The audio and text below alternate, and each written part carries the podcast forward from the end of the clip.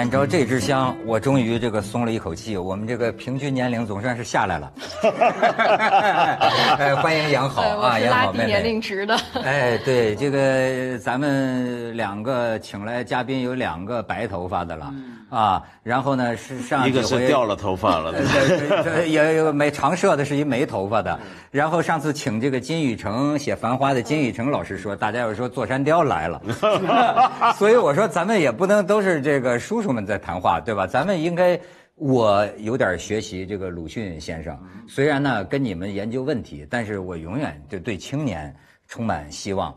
爱接近他们，爱向他们学习，对吧？所以今天呢，这个杨好老师是我们作为一个标本，呃，不是 没有没有没没没有不敬的意思啊。对，我感觉突然被陈列和展示。哎，你看，他是学艺术史的，所以你看一说就像被陈列。但是现在我是把你陈列在文青教父面前，让我有点心心有戚戚焉。哎，他就是一个斜杠青年，嗯，按我不知道按谁的定义是吧？呃，你看。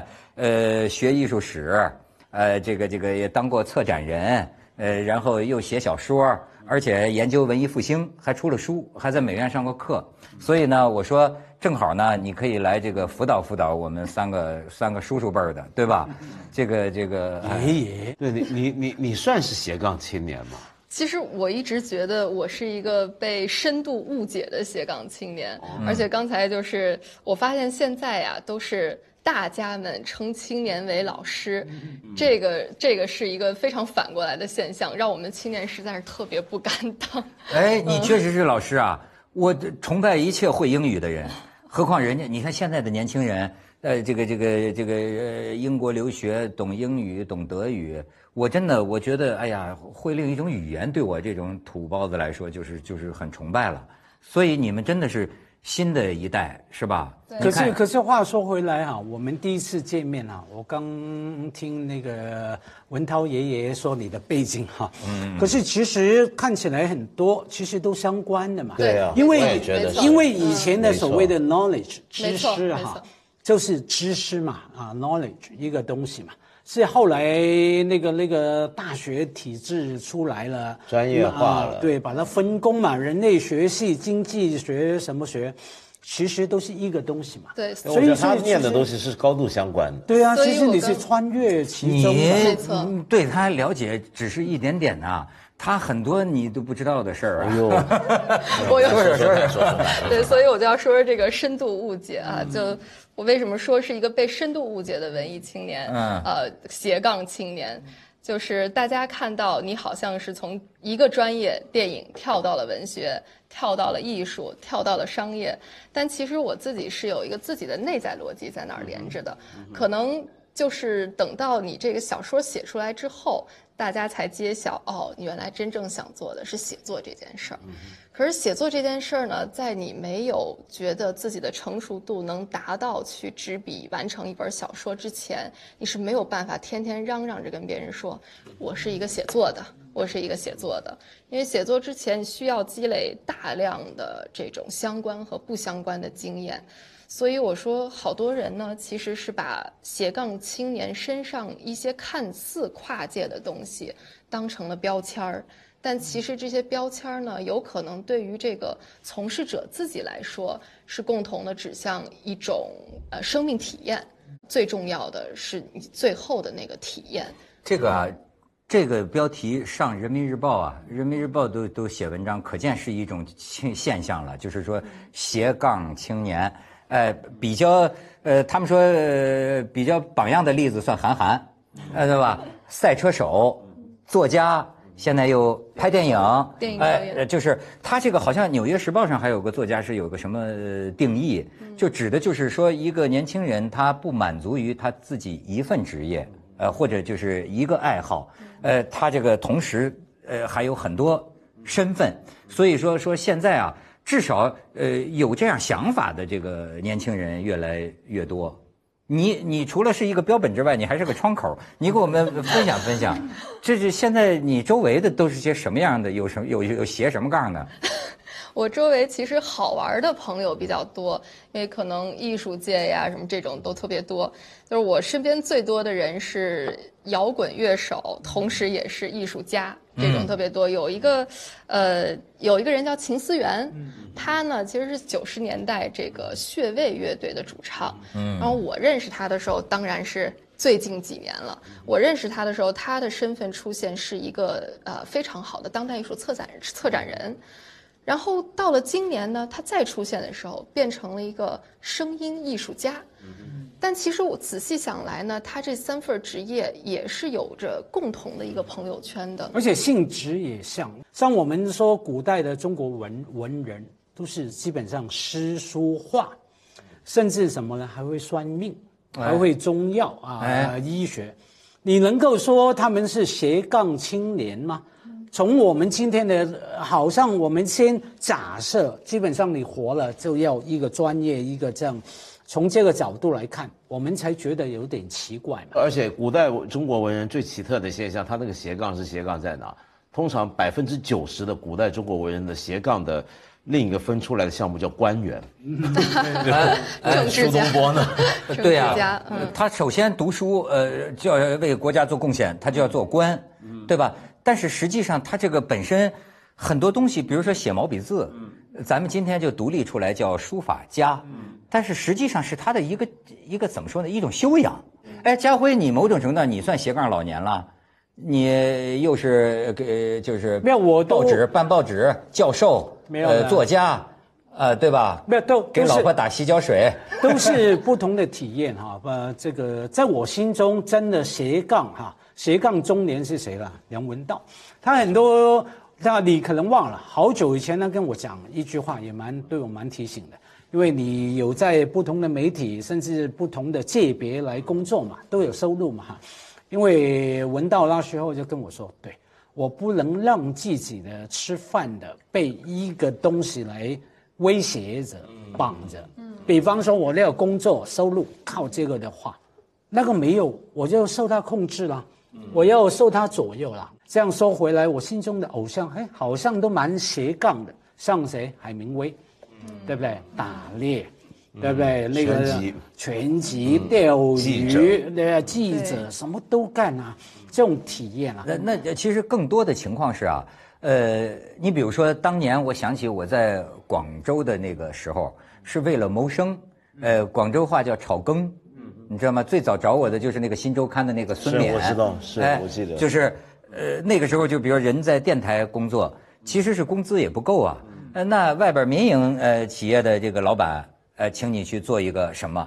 那那个时候我就记得，你看那个时候是一九八几八几年嘛，上个世纪八十年代，哎，就是说，呃，这个这个人民开始改善自己收入的努力，你发现没有是不可阻挡的。那个时候我记得是非常普遍的，以至于炒更成了一个时代流行词。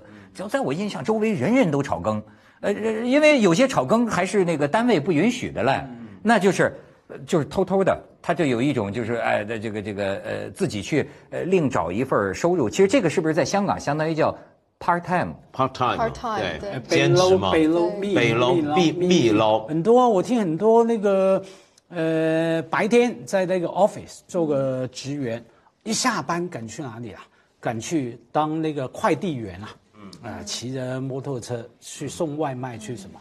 为了就是多赚一点钱。假如我们很浪漫，称他为什么斜杠青年，他哭给你看。对，我不过是为了社会底层的对多赚一两千块，买房子、租房子。那不是因为兴趣多元化，我们很难想象一个人的兴趣是做快递。那咱们就换了说，要是一个理想主义的斜杠青年，很显然还是希望自己这个多元发展、全面开花，是对吧？但是这个梦。我我觉得，我要不要要要分开几个层次来讲？首先呢，一个人，呃，干一些表面上和他专业非常不一样的东西，这种事情其实从来都存在。呃，我前阵子才在我另一个节目音频节目里面谈到一个我很喜欢那个英国的古典学家，嗯他也是个很怪的一个人，他是个古典学家，他的专业是研究苏格拉底，其实，但是他有个副业，他副业是个诗人。那诗人呢？但是也跟古他的古典学相关，因为他用古希腊文写诗。那今天当然他写的好不好，没有多少人知道。那么，但是问题是，伦敦奥运跟雅典奥运都请他用过品达的诗体来写颂诗，就是要用这个古希腊文写诗来歌颂奥运嘛。然后呢，但是他比较斜杠的地方在哪呢？他是个很优秀的大提琴家。嗯，他有个三重奏，然后演奏布拉姆斯，在英国时常巡回演出。然后后来呢，他就做了个小买卖，做生意，出一种这种拼字游戏，所以他也是个企业家。那么这种比较斜杠啊，但是呢，我觉得像刚才杨小姐说的这种斜杠的方法是什么呢？我觉得这个是其实我们身边最常见的，就是你各种好像很斜杠的东西，其实背后是有联系的，你有一个内在逻辑的。那么这种内在逻辑使得你能够做好几样很多不同的事情，人家都以为是不相关，其实相关。比如举个例子，像刚才你说我，我年轻的时候我干这么多事情，其实我后来回想起来都是因为，其实我总觉得我在干一件事儿啊。比如说我那时候做一些电影剧本的东西，我在做杂志的编辑，我给你写专栏，然后我做电台节目，我做电视节目或者做一些电视节目的策划、教书。做一些的机构的顾问，好像都不一样，但其实都是贩卖的是同一种能力，那种能力都是一种我怎么样去组织讯息，然后从讯息之中找出一些碰撞的地方，迸发出创意，然后又把它清晰的能够用某种语言或者形式去表达出来，其实是同一种能力，它是能够应用在不同的领域。或者从不同的领域里面找到养分来滋养它、培育它的，其实是是这个。所以一下我就能看出啊，一个呃呃高标准的和一个一个一个低下低低标准的两个概念。你比如杨好，你说这个斜杠青年，他到底是因为一种谋生的不得不啊，还是一种自己的追求呢？对，所以我觉得斜杠青年可能跟几个词语都混淆在了一起，比如说斜杠、兼职。转行、跨界，那么这几个词语它都跟斜杠好像有点关系，嗯，但是可能又都有本质的区别。比如说，你到底是不是靠着不同的兴趣赚到了自己该让自己生存于世的这个钱？呃，或者是说你是不是面对了不同的客户群体、不同的这个交友群体和工作工作工作领域的这个群体？我觉得这个可能是要做一个。呃，你试过你你是不是还试过创业啊啥的？我试过创业。对你你你有没有感觉到生活在一天生活在几个呃平行宇宙的这个感觉？我创业的时候感觉到的是非常分裂，我一点都不觉得自己是斜杠。具体说说。就是这个白天创业，晚上要。写作嘛，然后你白天的时候面对的各种各样的要打交道的人，其实是跟你写作的时候面对的人群完全是两种人。比如说我创业做的是出版的创业，那我可能不仅要打交道的是作者，作者是自己非常熟悉的圈子，我不太觉得这是一个很大的跨界哈。呃，但是我可能要面对印刷厂的老板，我要面对印刷厂的工人。我要自己逼着自己去知道那个油墨纸张怎么回事儿，那这个对我来说，它就变成了一个巨大的挑战。你像昨天是个学习嘛？没有，我能够给斜杠青年或者说斜杠下个定义啊，换一个角度，因为我们其实，在成长或者说发展阶段都有想去不同的体验嘛，哈。其实只是从你追求不同的体验来定义斜杠不够，这是第一个。第二个定义是什么呢？你会拒绝一个固定的、专一的、单一的工作，你要有拒绝的意志啊，跟决心，那个才叫斜杠。比方说，哦，你搞出版是吧？创业哈，明明可以发展的很好的，你就做下去了，你走下去二十多、三十多、四十多下去，你看到自己会成为一个很成功的出版家，啊，就往这个领域走下去。可是呢，在这个时候你要做个决定，我放弃，我斩断了这条路。对，我不要。然后我为了什么？我不要为了什么呢？不是这个不好，而是不够，not enough 啊，不够。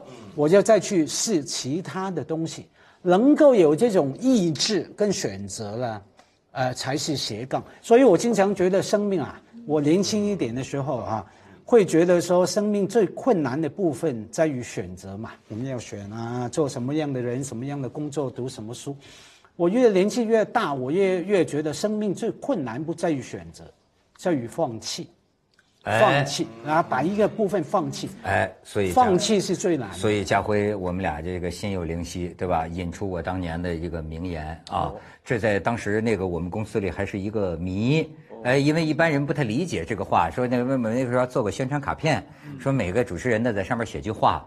我当时就写了这么一句话，我说那个永不放弃，通常都在说永不放弃，我打了一个问号，接下来是不永远放弃。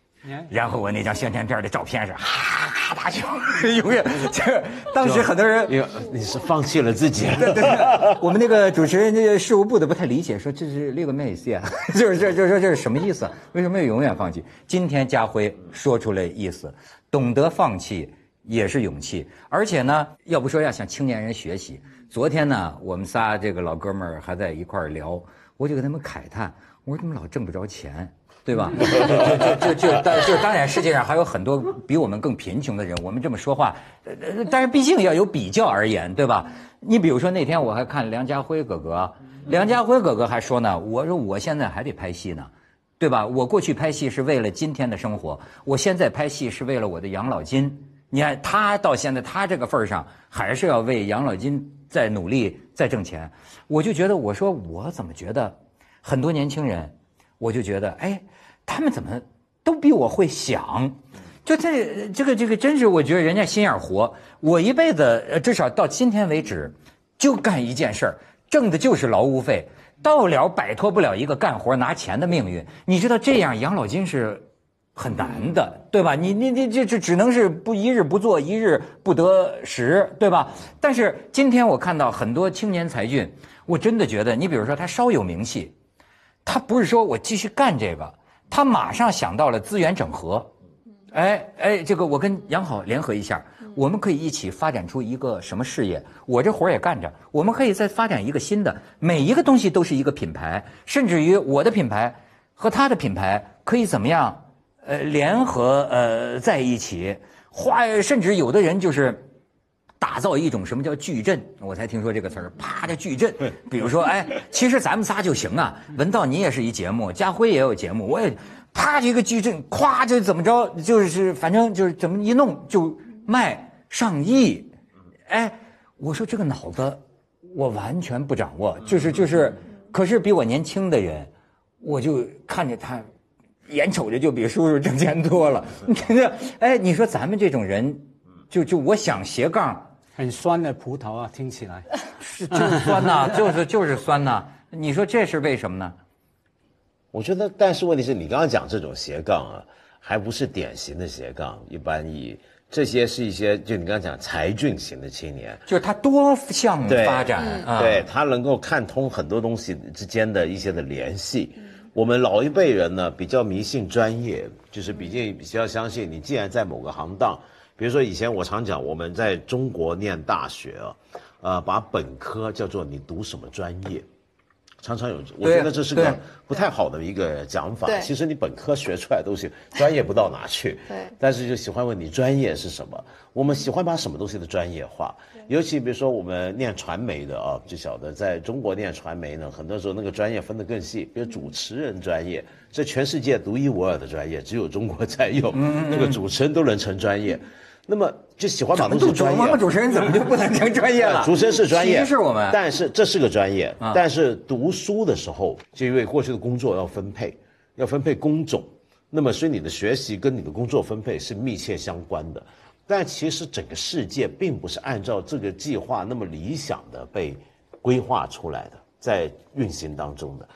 呃，OK，话说回来。刚刚讲了青年才俊，指的就是他只是看到了世界当中的种种的联系，哎，这种联系其实正是很多成功商人也是一样。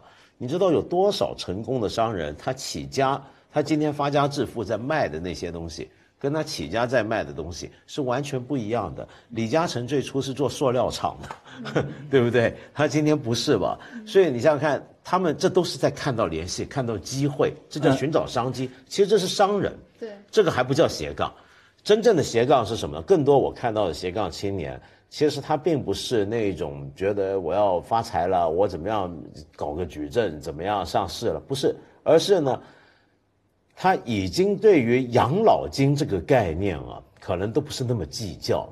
呃，我觉得今天我碰到的很多的斜杠青年，养好的养老问题已经养好了，是吧？已经养好了，他就养好了。但有很多呢，他是根本他会觉得，你跟我讲买车、买房、养老这些事儿，一来很遥远，我还年轻；二来，呃，今天在很多的一线大都会，比如说北京、香港、上海，呃，甚至是伦敦、纽约这个地方，你让一个年轻人在想。我将来怎么买房，怎么样养老这件事情，甚至是一个很梦幻的事情。那我为什么不干脆释放我的兴趣跟天分，让我能够做几种不一样的，能够满足我生活所需，或者让我能够满足我的热爱跟种种欲望？那好像他这个是正解，是吗？对，因为呃，其实。文涛呃文两文道老师俩俩文 俩文俩文文道老师刚才说了一个挺重要的词儿计划，就是原来呢大家对工作对职业是有一份计划的，比如说这个职业能支撑我怎么样去养老，怎么样去养家，怎么样去养活自己。但现在可能我们把这个词儿替换成了叫做时间管理，因为其实我们更多的时候是在做时间管理，而不是在做计划人生。就是对青年人来说，有可能把钱花在当下是更重要的一个事儿。那可能就去想这个钱，我是把它用于今天、这个月、今年的什么地方，这些能让我当下得到什么。而这个养老确实是对当下年轻人来说是一个挺遥远的问题，而且刚才呢，呃，这个说说到中国的呃周朝发明的这种六艺什么的，其实西方也一样，中世纪的时候有七艺嘛，七艺就是语言、修辞、逻辑，呃。他们统称为三艺，还有一个四艺是算术、几何、天文学以及音乐。哦，对，其实跟中国大同小异。嗯，这个培养出的就是我们所说的文艺复兴人，也就是其实我们追求的一种人文主义者，呃，一种博雅式的这种通识式的教育。哎，对，你说这个，我我岔开一个哈，这个文艺复兴人是一个千古之谜，是吧？就是 我啊。我羡慕的都是我不是的，我就羡慕多才多艺的人。呃，但是呢，这个我自己呢，就是我只相信一门深入，就是我我，因为我老觉得我自己这一个活儿，我干二十年，我没觉得干得好了，就就就没觉得自己达标了呀。因此，我就更加崇拜像这个达芬奇。这个咱们都知道。呃，对达芬奇，我有两个感慨，就是一个就是说啊。呃，文艺复兴那个时候讲全人有一个概念，就是呃，在人类历史上好像有过那么几个时期啊，就出现那么一堆巨人式的人物。这个人其实中国也有类似的人，当然就是说文武不要说文武双全，论力气能掰弯铁条，对吧？然后呢，能够 据说达芬奇是据说达芬奇力大如力大如牛啊。然后呢，就是设计武器。设计出这个工程的机械，设计船，甚至从他的图纸看来，他连直升飞机都设计出来了。这，所以我由此而来的是第二个感慨，就是说达芬奇的设计没用，这多有意思。但是在直升飞机我们有了之后，我们又发现了原来哦，他早就画出了这个直升飞机啊或者降落伞之类的玩意儿的一些基本图样。嗯，呃，那么呃这也很有意思，就是说一个人。他他自己秘密书写，甚至你看达芬奇的字，他都是反着写的。嗯，呃，据说那个时候人还挺爱写密码，呃，密码对吧？好，不想不想让别人知道，就自己嘟嘟嘟嘟嘟嘟就留下来这个文献，几百年之后被发现。但是这个时候呢，直升飞机已经发明出来了。那么它的意义，哎，你你怎么理解？你研究文艺复兴？嗯，呃，我我听说过达芬奇一个特别好玩的事儿哈，就是我们都知道米兰的这个公爵特喜欢达芬奇，哎，对 s f o z a 家族都非常的喜欢达芬奇，但是我后来看一个资料呀，发现其实 Sforza 家族最初雇达芬奇来米兰，并不是因为他画的好。是因为他能给他们设计一个水利工程，就是怎么样在这个防止洪水来的时候淹掉米兰全城。呃，所以我就在想呀，这个可能一直以来我们对历史人物也有一种偏见的斜杠。嗯再比如说这个纳博科夫哈，也是这样子的，咱们都是因为他的《洛丽塔》，因为作家熟知他，但其实有可能纳博科夫自己就认为自己是个蝴蝶学家，是。他也许从来不觉得自己是一个作家，都非常有可能。哎，这个挺有意思。对，因为因为而且还要考虑啊，其实我们今我仍然觉得文艺复兴人那种多才多艺给我们的那种很绚丽的印象。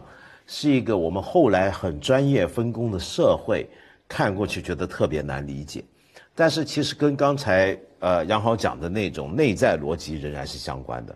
你回想到那个年代的意大利的一个艺术家，他到底经历的是个什么样的生活？你比如说像达芬奇他们这种人，他们一出道，呃，都要去一些当学徒，都要去一个更有名的艺术大师那里学习，在里面的工作坊。那个工作坊其实有点像小学校，那个小学校培训一个学徒很多东西，比如说算术、几何。为什么你要学这些？你干艺术的干嘛要学这个？是因为那个时候的艺术开始，比如说绘图上面，你开始要学透视，学透视的基础就是算术，就是几何。然后你需要去建，呃，雕像，你需要去建一个教堂，他们的建筑也要做。你甚至需要做桥，比如说，呃呃。米开朗基罗曾经提出过，参与过那时候有国际竞赛了，要设计。你们不是去过伊斯坦布尔吗？伊斯坦布尔金角湾的大桥，其实米开朗基罗做过一个设计方案，要跨海的一个大桥。嗯，所以他们都要做这些。所以他们本来学的一连串的东西，就包含了各种各样的科学知识。那个时候是因为那个时候的艺术家这个概念跟今天完全不一样。那个时候的艺术家本身是一个工程师。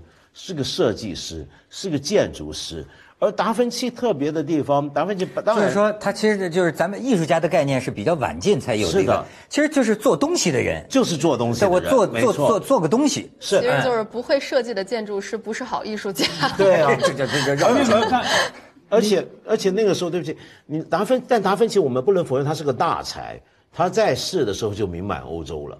但是他最有名的，我觉得最厉害的，他反而是他什么？不是说他会做这么多样东西，而是他有一种贯贯通通的能力，在他这几样东西下，那是什么？他的观察力。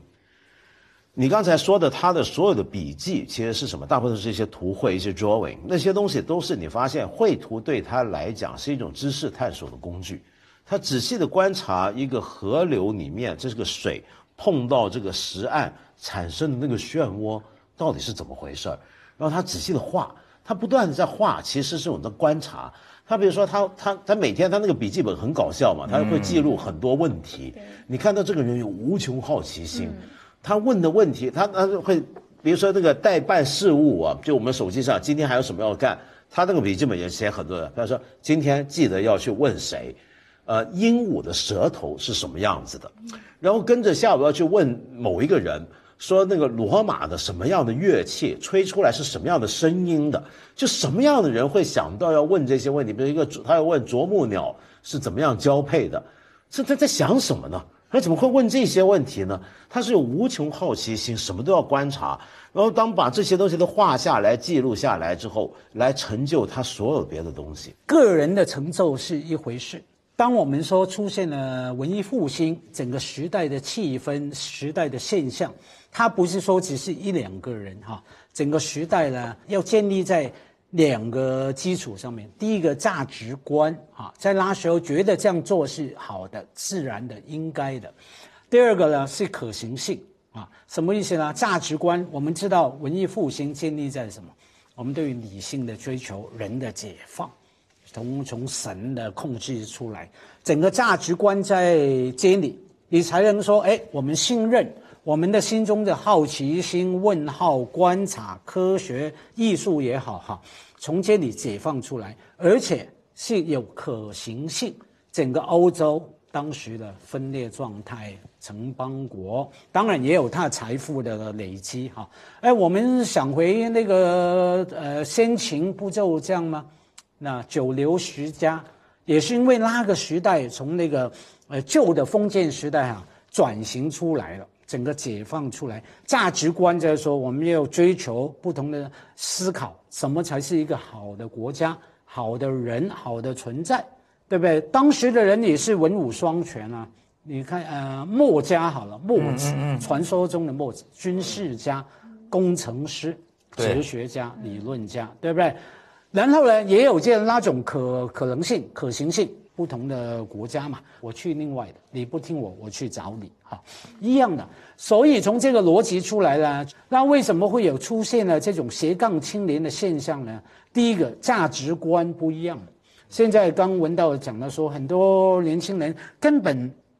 不会想着养老这个那个，因为他们看重的是什么？生命的意义、价值，而不是价格啊。我们时间的意义，整个价值观不一样嘛。可是你只有这种价值观没有用啊。坦白讲，我爸妈也有这种价值观啊，我年轻的时候也有啊。可是不可行啊。为什么不可行？就是没有那个时代的技术上面的可行性。什么意思啊？比方说现在有媒体时代、网络时代。你在不同的平台、不同的矩阵来嘎一脚，赚点钱，这里赚点钱，甚至跨国全球化嘛，不是吗？你住在北京，可能接一个项目是在日本给你的，是在纽约给你的，是在罗马给你的，你要有价值观，有可能性才能说成立。这个你说这个现在看啊，就是很多这个父母亲。整天背着那个古琴呢，带带带带着孩子上这个班啊，上那个班啊，钢琴班什么班啊？这个孩子不堪其苦啊，就是等于说我这么样的培养你 往斜杠方向，这么多杠培养你，你呢觉得杠杠都不行，杠杠都 杠杠都受罪啊。可是呢，真的咱就说见到这个人中龙凤啊，我怎么会觉得？当然我因为现在跟年轻人接触少，所以要多跟杨好接触。就是我觉得我小时候这样的人多。就是呃，你比如说，你看这个，我们小时候那个时候什么都没有吧？但是呃，比如说这个达芬奇并不神秘，我认为这是人类一个永恒的好奇心。真正让人觉得可能有点难以理解的就是现在这个精神呐，呃，是不是有点被被被被生存呐，或者被什么物质啊给压住了？因为什么呢？那天我跟一主持人聊。就是说现在啊，呃，挺你这经常现在挺爱批评主持人的，你知道吗？有时候批评的主持人不敢提问题，就说你怎么问这个愚蠢的问题？我就说当然了，也有主持人经常问愚蠢的问题，比如说像我这样。我说但是基本上，我老记得我的小学老师跟我们讲过一句话，说世界上没有愚蠢的问题，只有愚蠢的回答。实际上我后来长大了明白，连愚蠢的回答也没有。任何问题和回答，如果你是一个有心人，你都不用忙着批评。你都可以观察，都可以得到你的，你都不必急于去去褒贬，对吧？好，我说的是什么意思呢？我说，因为我们小时候有本书叫《十万个为什么》，我们全班同学都是这样的，就是说，哎，这个这个什么什么什么什么，就是很多太多问题了，而且呢，呃，你看，呃，有呃刚出现呃电视机的时候，九寸的电视机，至少班里四五个同学，他琢磨琢磨，他就装电视机。到那个无线电厂的垃圾里找点零配件九寸自己就组啊，那是最早的我们的九寸黑白电视机。我的天，他给手机都比他大了。最早有那个音响的时候，我像我哥哥还有我哥哥的同学们，就高中生，好多人自己拼嘛，我以前也玩过。对，然后中国最早有流行歌曲的时候，全班男生都学弹吉他，嗯，都而且就是八。对，而且扒下来，把那个音乐对，全会弹会唱，都不是父母掏钱学的，嗯，就是自己这么着弄的，就是而且你像，至少是诗人吧，至少是诗人，班里一般好几个小诗人，你今天看起来就多才多艺啊，他拿琴能唱歌，对，是吧？拿拿拿拿起木匠的工具，他能干木匠活对不对？我的意思就有一种类似于达芬奇的那样一种好奇心。可是问题就在他是不是后来能变成斜杠青年的分别就在于他有没有用它当成一个工作或者说是身份。那还是一个只是业余兴趣，这是不一样的。所以还真的是就是一代青年呢。我当时我当年觉得我们班的那同学都挺多才多艺的。说了半天，原来自己是夸自己达芬奇，所以觉得达芬奇不神秘。我我为什么耿耿于怀呢？就本来你是个达芬达芬奇的命，结果活出了窦文涛，被主持耽误了。对，反而呢，我是另一种大智慧，叫做大智若愚。我为什么就是耿耿于怀呢？就因为我太自卑了。我在我那个年代的我们同班同学当中，我什么都不会，吉他我只会弹这一个和弦，别的什么都不会。就是甚至于他们坐模型飞机做什么，就急得要哭啊。那个时候被女孩子也瞧不起啊，就是不会啊。这就就是我当时觉得我笨的，画个圆，我就画不圆呢，接不上头啊。你知道吗？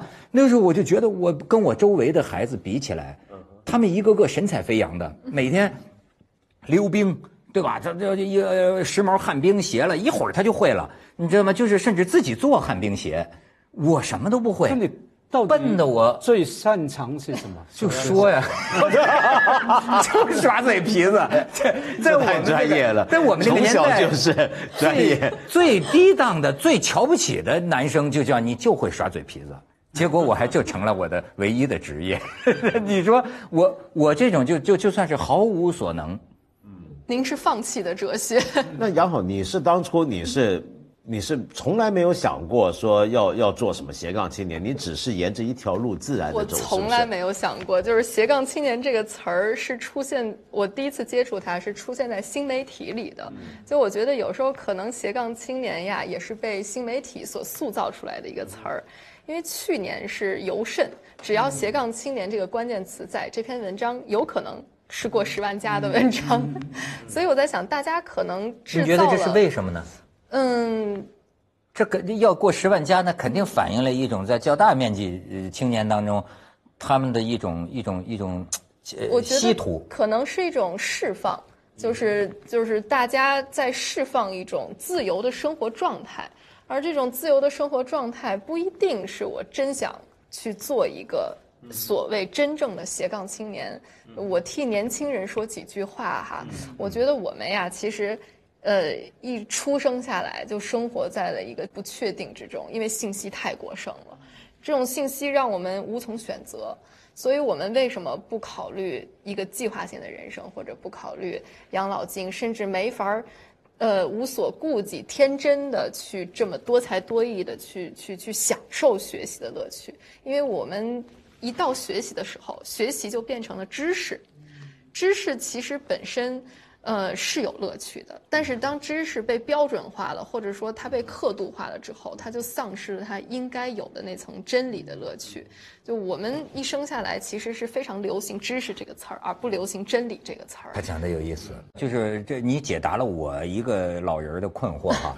不是“知识付费”这词儿，我从来就不太理解，你知道吗？就是“知识付费”，就我整天看的那些书叫知识吗？根本就不是的。而我这个读书的范围，却可说是十万个为什么，却可说是无数个斜杠。我关心的那个五花八门的，那个就不叫知识。我想知道那是那那那，就是那是为什么？就所以说，我就记得司马迁先生呃当年说过一句话，叫呃穷天人之际，通古今之变，成一家之言。这么说好像咱们就是这这说的跟别人这个不接地气儿，其实不是。我觉得这是一种很平常的兴趣，呃就是你看，在我这个岁数的人来讲，恰巧你看，我们小时候贫乏的没有选择，你小时候丰富的多的也丧失了选择，同样瘫痪，对对对吧？然后呢，因为我们小时候的极度贫瘠，精神上的这个这个什么书也看不到。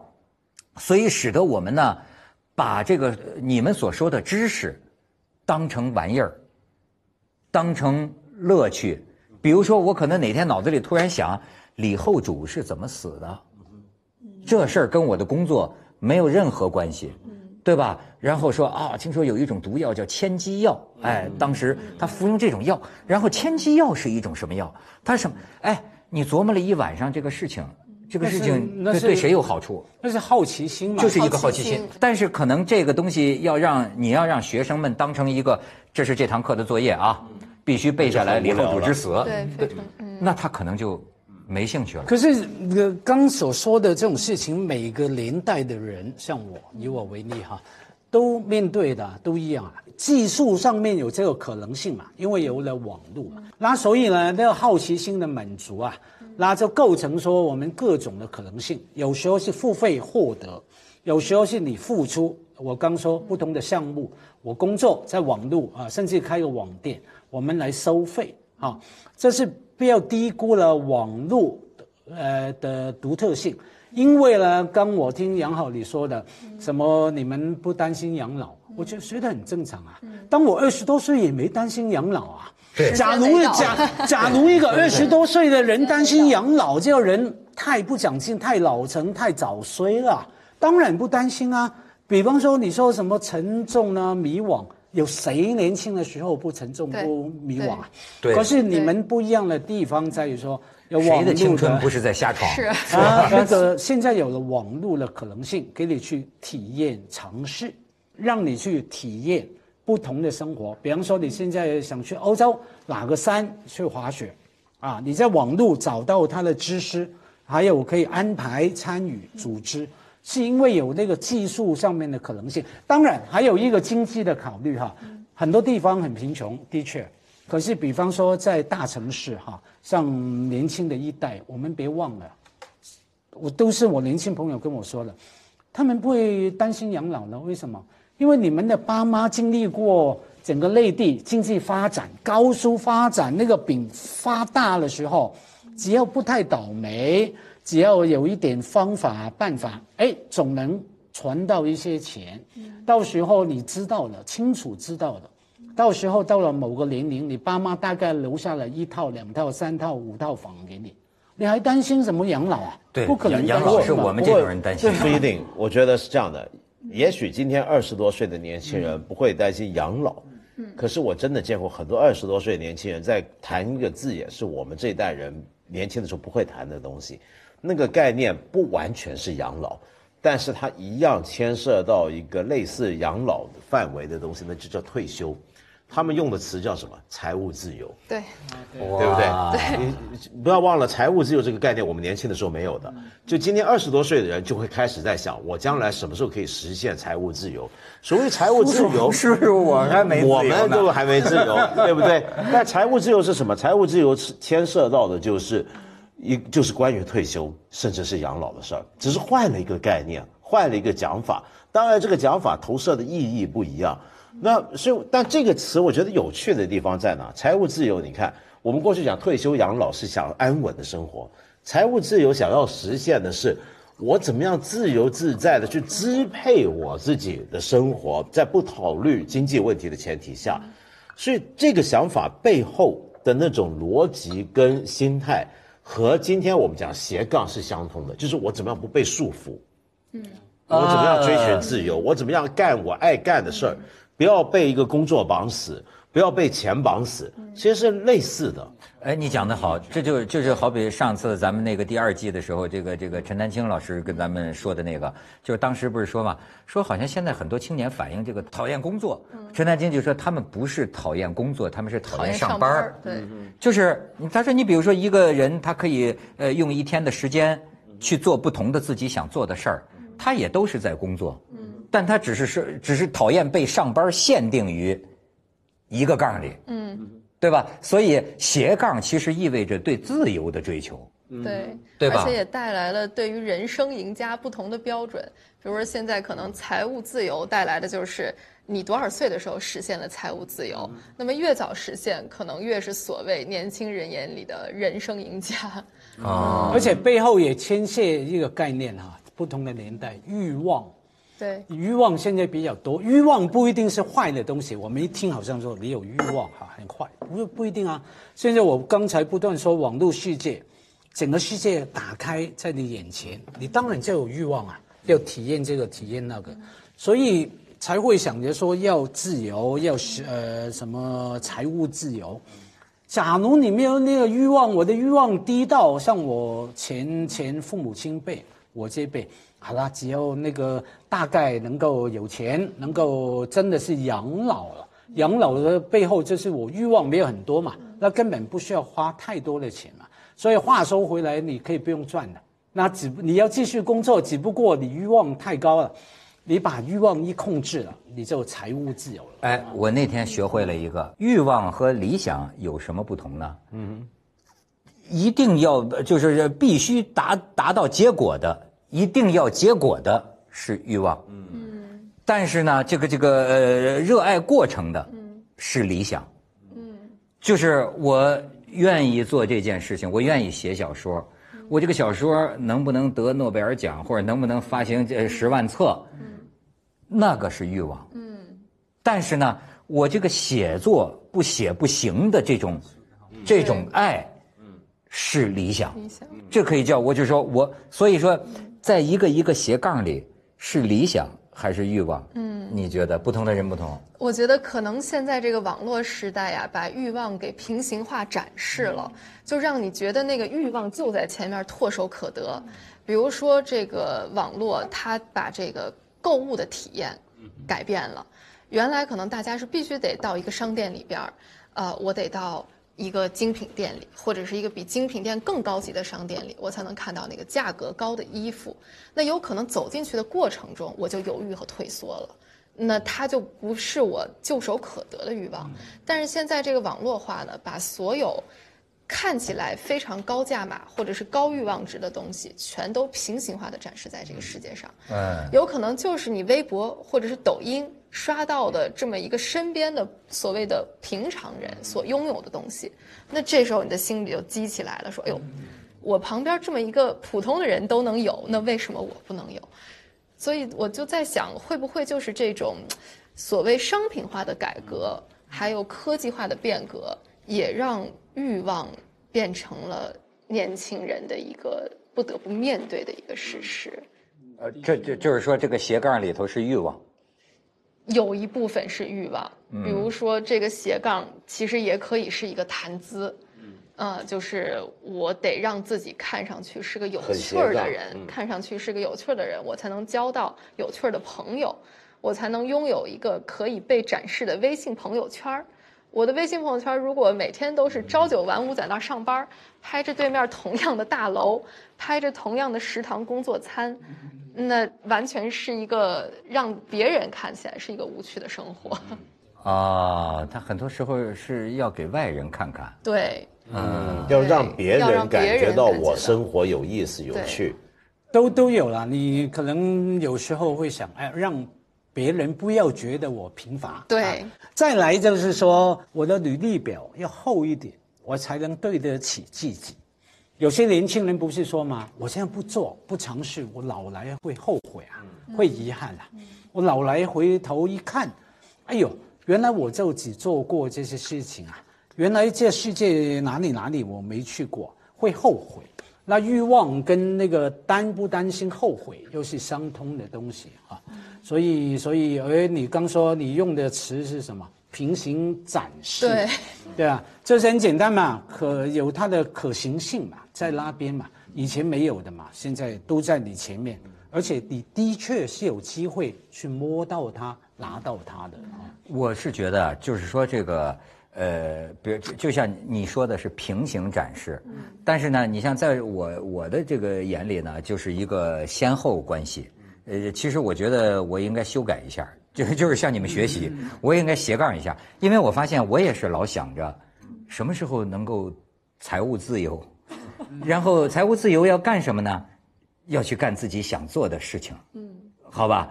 那就是主持节目，我不想主持节目，就不是不是，就是主持节目是另一档节目，不是，总算不用主持节目了，我就可以好好主持一档节目。不会的，你还是我的我的理想，比如说环游世界，对吧？好，那么那么那么那么那么我得我我我什么时候能结束？这么想是没头的，对不对？你错了，文涛全部错，环游世界是你的欲望。主持节目才是你的理想，你这样我怎么听着你这么说反了呢？哪有呢？有，你这财务自由之后，你还是喜欢，还是会回来主持的。对，你会忍不住的。因为别忘了，你什么都不行，这是会说。对，有时间也不行。我我还会吃啊，我 我还会品味啊。你看这里边，所以可以做一档环游世界的节目。所以这里边这里边就说到另一个问题啊，有个青年导师这边讲课就说，你们要做你们喜欢做的事情。有一个男生站起来说。老师，我就是喜欢睡觉。哎，这个问题怎么解答？志向远大。后来我又，所以我一碰到这种问题啊，就就跟掉，就就就就就跟闻到家辉掉河里先救谁似的。我老爱就说这种问题该怎么回答。后来我又在网上找到了一个回答，就是说不是做你最想做的事情，而是做你。最能做的事情，结果他说还是睡觉。所以你看，我我现在咱们谈到这儿，我就有点弄明白了。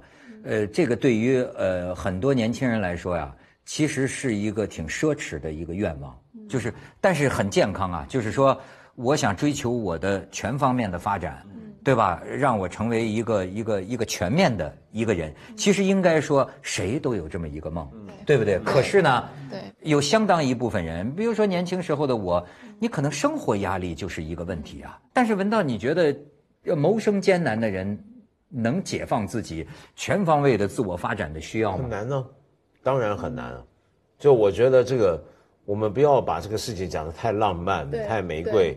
在现代世界里面，其实绝大部分的年轻人，所谓的做斜杠青年，其实只是就像佳慧一开始讲，只是兼职打工。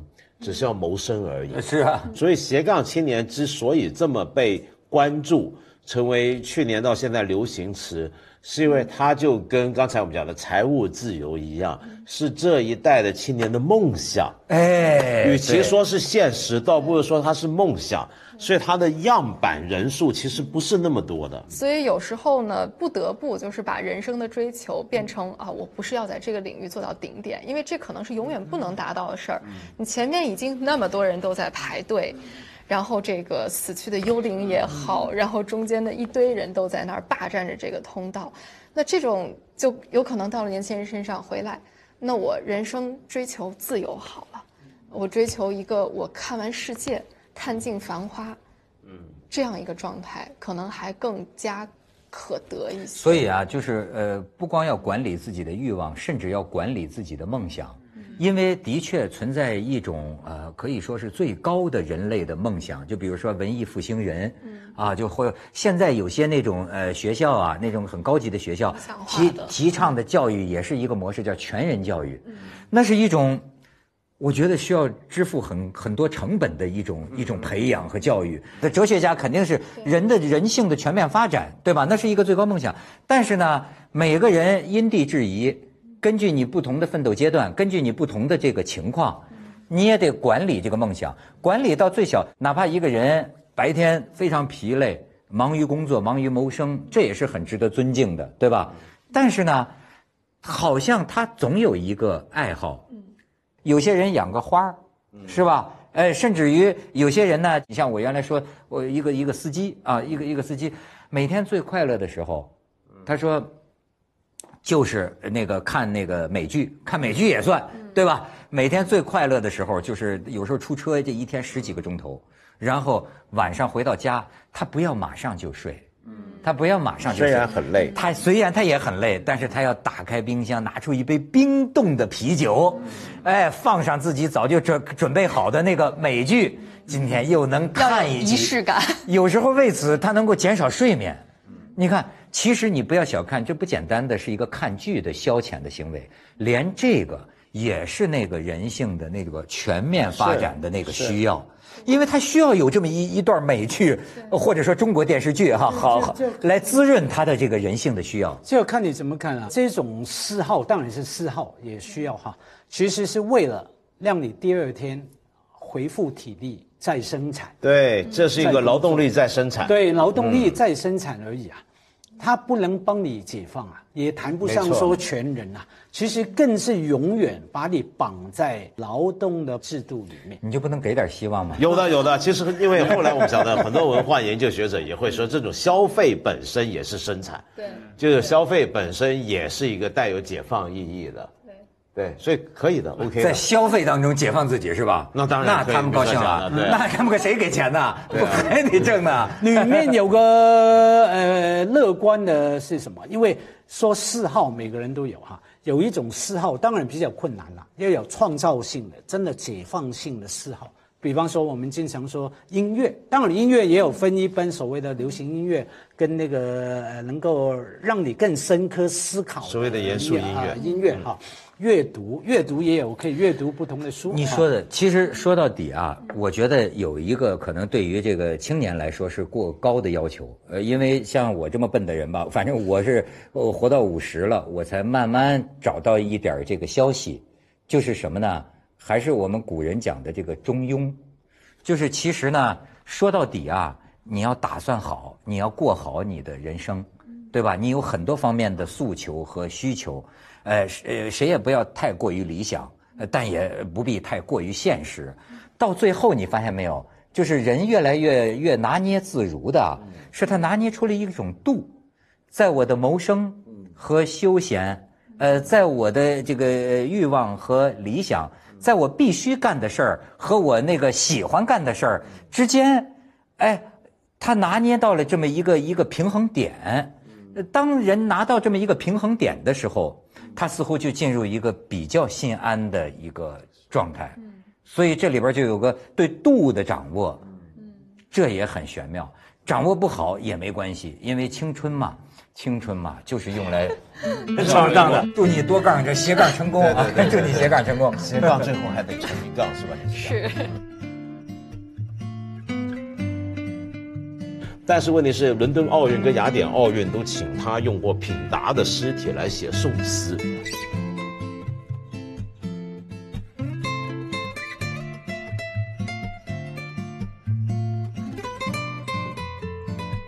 他有个三重奏，然后演奏布拉姆斯，在英国时常巡回演出。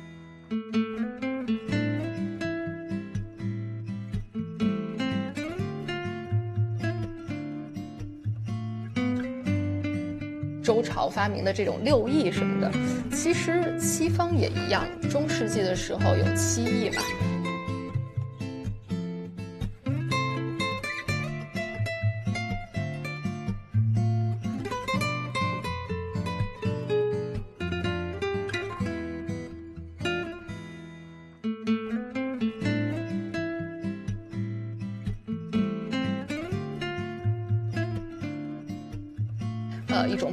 式的这种通识式的教育。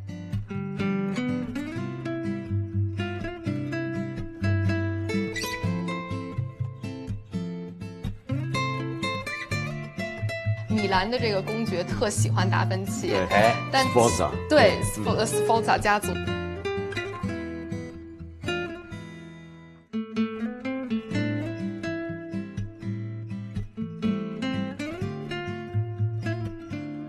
再比如说这个纳博科夫哈，也是这样子的，咱们都是因为他的《洛丽塔》，因为作家熟知他。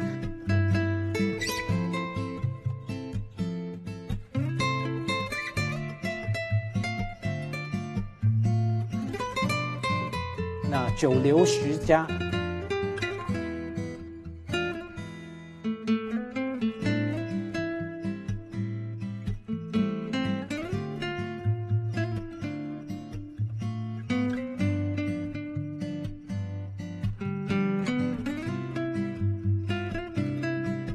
因为我们小时候有本书叫《十万个为什么》。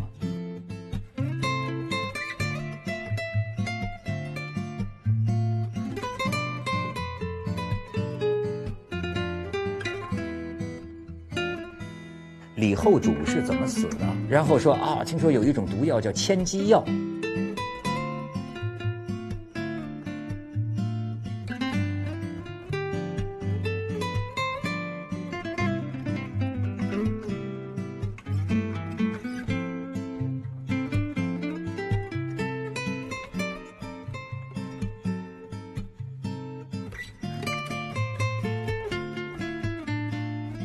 这世界很酷。